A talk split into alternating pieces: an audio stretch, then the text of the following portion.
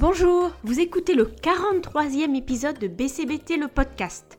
Le podcast de tous les corps, toutes les silhouettes, toutes les femmes, car vous êtes belles comme chacune, belles comme toutes. Je suis Ariane Grimbach, diététicienne anti-régime, défendant la diversité des corps et souhaitant vous aider à vivre en paix avec le vôtre. J'espère que vous avez passé un très bon été et que vous abordez euh, la rentrée sans trop de pression dans cette année euh, si particulière. Dans cet épisode, je voudrais revenir un petit peu aux fondamentaux et vous parler de mincir sans régime. Bah, c'est un petit peu la base de mon travail et j'ai forcément euh, déjà évoqué ce sujet dans le podcast. Mais ça m'a paru important d'y revenir pour notamment deux raisons. D'abord, malgré tout le travail du groupe de réflexion sur l'obésité et le surpoids dont je fais partie, tous les livres notamment de Jean-Philippe Zermati, de Gérard Apfeldorfer, toutes les interviews, les colloques, ce podcast par exemple, mon livre, mes interventions très humblement, il y a encore énormément, énormément, énormément de femmes, d'hommes aussi bien sûr, qui croient que la question d'une éventuelle perte de poids, c'est binaire. Soit je fais un régime, soit je dois accepter la situation telle qu'elle est. Et donc cette troisième voie de mincir autrement, sans régime, elle a encore vraiment besoin d'être connue, décrite, communiquée. Et puis, L'idée m'est venue euh, la semaine dernière après deux rendez-vous avec des nouvelles patientes. Je les ai largement écoutées, je leur ai fait un retour sur ce que je comprenais de leur comportement alimentaire et euh, comment on pouvait travailler. Il apparaissait clairement qu'elles mangeaient trop, pour des raisons différentes. On a évoqué donc, euh, entre autres, le fait de revenir à l'écoute de ses sensations alimentaires, de ne pas avoir d'interdit, etc.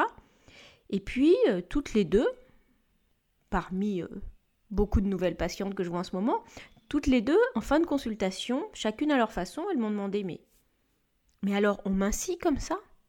Même si elles étaient toutes les deux venues me voir en connaissance de cause, ayant compris quel était mon travail, l'une parce qu'elle avait fait trop de régime, l'autre parce qu'elle ne voulait surtout pas faire de régime, elles avaient quand même une part de scepticisme, une difficulté à croire en cette démarche. Alors j'ai pris un petit temps pour euh, leur réexpliquer ce qui se passait dans le corps, euh, mais surtout, je propose toujours d'expérimenter. Bref, je me suis dit que ça pouvait peut-être être utile de refaire un point sur ce sujet, et puis aussi de se demander si tout le monde pouvait mincir sans régime.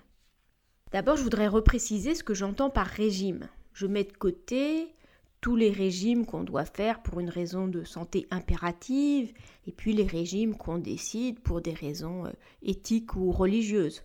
Je parle des régimes qui sont une façon de manger dirigée par la tête en vue de contrôler son poids. Petit rappel, les régimes, ça ne marche pas dans 90 euh, à 95% des cas. Et même, ça fait grossir. Parce que après une période de restriction où on a perdu du poids, la tête en a assez de cette rigueur et on remange comme avant, voire plus. Et le corps, lui, il décide de stocker ce surplus en imaginant, si on peut dire, qu'il y aura peut-être une prochaine privation et donc il fait des réserves. Donc, comme je le disais, il y a une autre voie pour mincir. Si mincir est important pour soi. Donc mincir sans se priver. Donc, bah, c'est d'abord revenir à une écoute de ses sensations de faim, de rassasiement, écoute qui va devenir petit à petit intuitive, comme celle qu'a un enfant. En fait, quand on écoute ces sensations alimentaires qui sont guidées par des mécanismes hormonaux, le corps, naturellement, sans qu'on ait besoin de compter quoi que ce soit, réclame la juste quantité de calories pour ramener au poids d'équilibre. Et c'est ça qui fait que petit à petit, on revient à ce poids d'équilibre si on est au-dessus. Et donc, c'est aussi euh, ne pas s'interdire d'aliments, manger de tout et se rendre compte que assez naturellement, en se faisant confiance, on va avoir de, la variété et un certain équilibre. Et puis, il s'agit aussi de travailler sur tout ce qui peut euh, perturber euh, cette écoute de soi. Alors tout ce travail, il peut être plus ou moins long, plus ou moins complexe, selon l'histoire de la personne sa façon d'envisager le changement. Et puis, euh, j'encourage toujours à persévérer et à aller au bout de ce travail euh, euh, si c'est possible. Et donc, question importante, est-ce que tout le monde peut mincir sans régime En fait, pas de suspense, je dirais beaucoup de personnes, mais pas tout le monde. Je vais prendre cinq exemples qui sont tirés du travail avec mes patientes.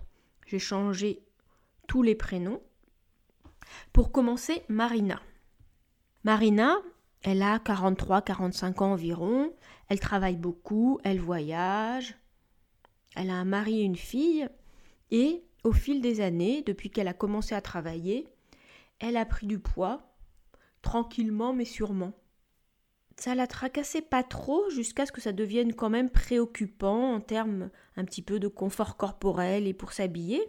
Elle n'a jamais fait de régime et elle vient me voir sans idée préconçue. Je la fais parler, je constate qu'elle n'écoute absolument pas ses sensations alimentaires. Elle mange autant que son mari, elle finit toujours son assiette, euh, elle mange tout ce qu'il y a euh, devant elle, au restaurant ou, quand elle est en voyage. Et donc elle s'est reconnectée à ses sensations alimentaires assez facilement. Elle n'avait jamais vraiment réalisé qu'elle mangeait trop. Et elle a été très étonnée de voir qu'elle pouvait manger beaucoup moins, et puis ravie de voir qu'elle perdait du poids sans se priver. Et même, elle a plutôt retrouvé euh, beaucoup plus d'envie de cuisiner en se faisant plaisir et donc en euh, manger euh, plus varié. Et comme ça, elle a minci très significativement et elle en a été assez, assez bluffée. Je précise quand même que je rencontre assez rarement des personnes du profil de Marina. Les personnes qui viennent me voir, elles ont souvent un parcours plus compliqué. Prenons Louise par exemple. Louise, elle a commencé les régimes à la fin de l'adolescence parce que sa famille lui disait régulièrement qu'elle était trop ronde. Elle a intégré cette croyance, alors qu'elle était plutôt normale. Le premier régime a marché, et puis en revenant à ses habitudes, elle a repris du poids, et comme ça, elle a enchaîné plein de régimes, en craquant de plus en plus quand elle arrêtait. Elle arrive de moins en moins à se priver, même si elle continue chaque jour à se dire demain je m'y mets. Mais justement, comme elle est dans cette logique de dire demain je fais attention, elle a tendance à se gaver le jour même par anticipation de, de s'interdire des aliments le lendemain. Avec Louise, on a travaillé sur deux aspects principalement.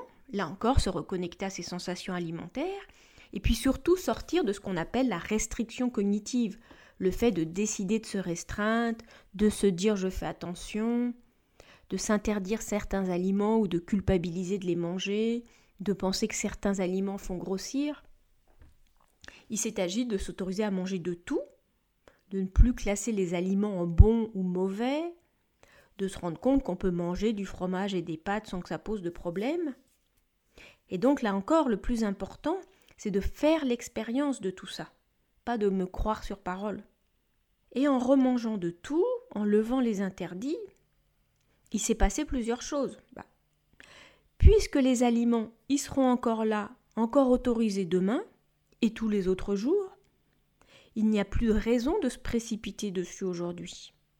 Et le fait qu'on se les autorise, qu'on les mange avec attention, sans culpabilité, bah, ça conduit peu à peu à les banaliser. Et comme ça, au bout de quelques semaines, Louise, elle me raconte, mais vraiment tout étonnée, qu'elle a une tablette de chocolat entamée dans son placard depuis plusieurs jours et qu'elle n'y pense même pas alors que ça c'était totalement impossible depuis des années. Et puis elle s'est rendue compte aussi que finalement elle aime peut-être pas tant que ça euh, tel ou tel biscuit qu'elle euh, qu'elle idéalisait. Et donc euh, Louise, peu à peu, elle a remangé de tout, sans se priver, en s'écoutant. Et comme les craquages, ils étaient très fréquents et importants en quantité, que quand elle commençait un paquet de biscuits, elle le finissait, bah, finalement elle mange beaucoup moins. Et peu à peu, elle a minci, alors qu'elle avait baissé les bras, quelle satisfaction pour elle, et puis quelle tranquillité aussi de se libérer la tête de toutes ces pensées qui étaient tournées euh, ce qu'il fallait ou pas manger et qui occupaient euh, beaucoup de place. Autre expérience un petit peu similaire, celle d'Isabelle, qui est entrée très tôt dans la spirale des régimes, suite aux commentaires d'une prof de danse. Elle avait 7 ou 8 ans. Elle avait une silhouette tout à fait normale, mais qui n'était pas conforme à la grande finesse qu'on attend euh, en danse classique. Et donc elle a fait des régimes successifs de façon quasiment ininterrompue pendant près de 50 ans.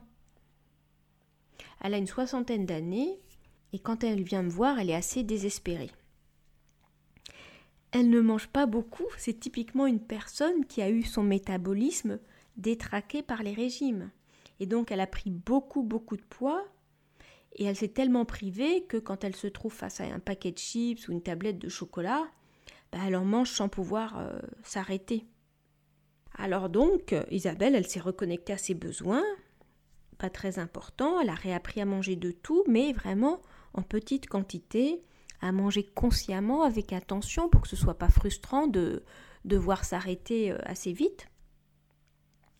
Et donc, euh, elle s'est libérée la tête de ses obsessions alimentaires.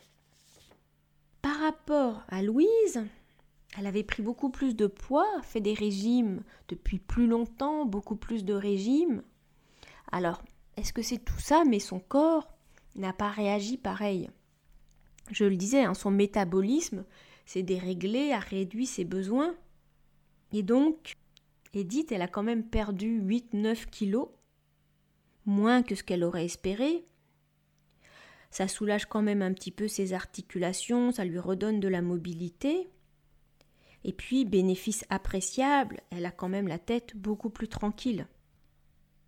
Mais euh, elle a quand même pas perdu énormément de poids par rapport à ce qu'elle voulait. En fait, on ne comprend pas tout aujourd'hui du tissu adipeux, hein, le tissu qui stocke nos réserves sous forme de gras. Quand on grossit beaucoup, on multiplie les cellules graisseuses. Il se passe beaucoup de mécanismes complexes au niveau de ces tissus. Et il semble que on ne puisse pas forcément revenir à la situation de départ, hein, que notre poids d'équilibre ait changé et, euh, augmenté euh, vers le haut. Je, je, vous renvoie, si vous voulez, à l'épisode que j'ai fait euh, sur le poids d'équilibre.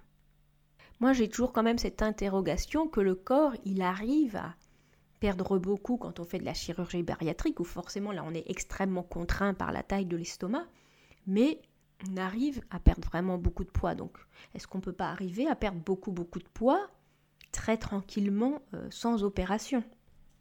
Autre expérience, celle d'Edith. Edith, elle a une relation émotionnelle à la nourriture depuis très longtemps. Précisément depuis le divorce de ses parents quand elle avait 7 ans. Elle a cherché du réconfort dans la nourriture parce qu'elle était triste et puis aussi parce qu'elle était souvent seule au moment du goûter et elle mangeait beaucoup à ce moment-là. Ça lui a fait prendre du poids au fil des années, mais pas trop parce qu'elle était très active, elle bougeait beaucoup, elle faisait du sport. Mais ça s'est accentué en grandissant et elle a continué à grossir.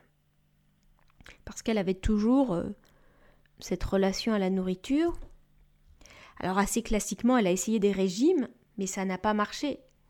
En fait, ça n'a fait qu'aggraver ses difficultés et ça a créé beaucoup de culpabilité, puisque les aliments doudous, les aliments qu'elle mangeait pour se réconforter, sont devenus dans sa tête des aliments mauvais, des aliments grossissants. Donc, elle est rentrée dans ce cercle vicieux d'aller de moins en moins bien quand elle grossit parce qu'elle s'en veut et donc elle mange pour se consoler. Alors, le régime n'est jamais la solution, mais je dirais peut-être encore moins quand on a une relation émotionnelle à la nourriture. J'ai une approche toujours personnalisée et pas un protocole rigide. Et donc, par exemple, dans le cas d'Edith, il ne s'agit pas de commencer par renouer avec les sensations alimentaires. D'abord parce que quand tout va bien, elle sait quand elle a faim et si elle est attentive, elle sait même s'arrêter de manger. Mais tout cela est complètement brouillé par les émotions. Donc, on a travaillé sur cet aspect émotionnel, d'abord sur les émotions liées à l'alimentation. Arrêter de culpabiliser de manger du chocolat ou des gâteaux pour se réconforter, arrêter de s'en vouloir d'agir ainsi. Et puis il y a eu un travail de reconnaissance et d'accueil des émotions qui la faisaient manger à des degrés divers. Hein. Il y avait une part d'habitude, de stress et de besoin de décompresser, de difficulté euh, à accepter de ressentir des émotions désagréables. Edith faisait un travail thérapeutique en parallèle, et ce qu'elle constatait en décortiquant les mécanismes qui la faisaient manger, ça a été un matériel précieux pour avancer avec sa thérapeute. À ce sujet, j'avais écrit un billet de blog sur le choix entre voir une diététicienne, une diététicienne formée euh, au comportement alimentaire global, ou un psychologue. Et ça dépend. Parfois, ça se fait en parallèle ou successivement.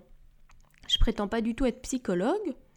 Je travaille sur la compréhension des émotions, mais justement, ce qu'on comprend par euh, l'aspect de l'alimentation émotionnelle, ça peut permettre de comprendre aussi ce qui se passe derrière, qui peuvent être des difficultés affectives, relationnelles, de confiance en soi, d'estime de soi, des traumatismes. Et donc tout ça, ça peut être à travailler dans un autre cadre. En apprenant à accueillir plus facilement ses émotions, en trouvant aussi d'autres moyens de se faire du bien et de se détendre, en déculpabilisant, Edith a constaté que ses besoins de réconfort devenaient plus occasionnels, et puis que ça la faisait plus rentrer dans un engrenage de craquage. Et donc elle a tranquillement retrouvé une silhouette qui lui convenait, et puis euh, beaucoup plus de, de légèreté mentale aussi. Dernier exemple, Chloé. Chloé, c'est une jeune femme de 25-26 ans qui euh, a une silhouette mince et vient me voir parce qu'elle veut perdre 5-6 kilos pour atteindre euh, le poids qui lui paraît idéal. Je ne juge jamais la demande des personnes qui viennent me voir. Parfois, des patientes me racontent que on peut minimiser leurs problèmes, euh, leur dire qu'elles n'étaient pas en surpoids et que donc euh, on ne veut pas s'occuper d'elles. C'est pas du tout moi ce que je fais. J'essaye de comprendre, j'écoute et je travaille sur la motivation qu'il peut y avoir derrière euh, l'envie de mincir ou derrière les difficultés qu'on a dans son rapport à son corps. Alors comme Chloé, elle était dans une logique de se restreindre pour perdre ses quelques kilos, elle avait des craquages. Donc en traitant cela, la libérant de, cette logique de restriction, elle a perdu 2-3 kilos, qui n'était pas ce qu'elle visait au départ. En fait, elle est revenue à son poids d'équilibre, le poids qu'elle peut maintenir naturellement sans faire euh, d'efforts. Mais par contre, descendre sous ce poids d'équilibre, ça ne peut se faire que par la restriction, la privation, et donc ça, ça ne tient pas dans la durée.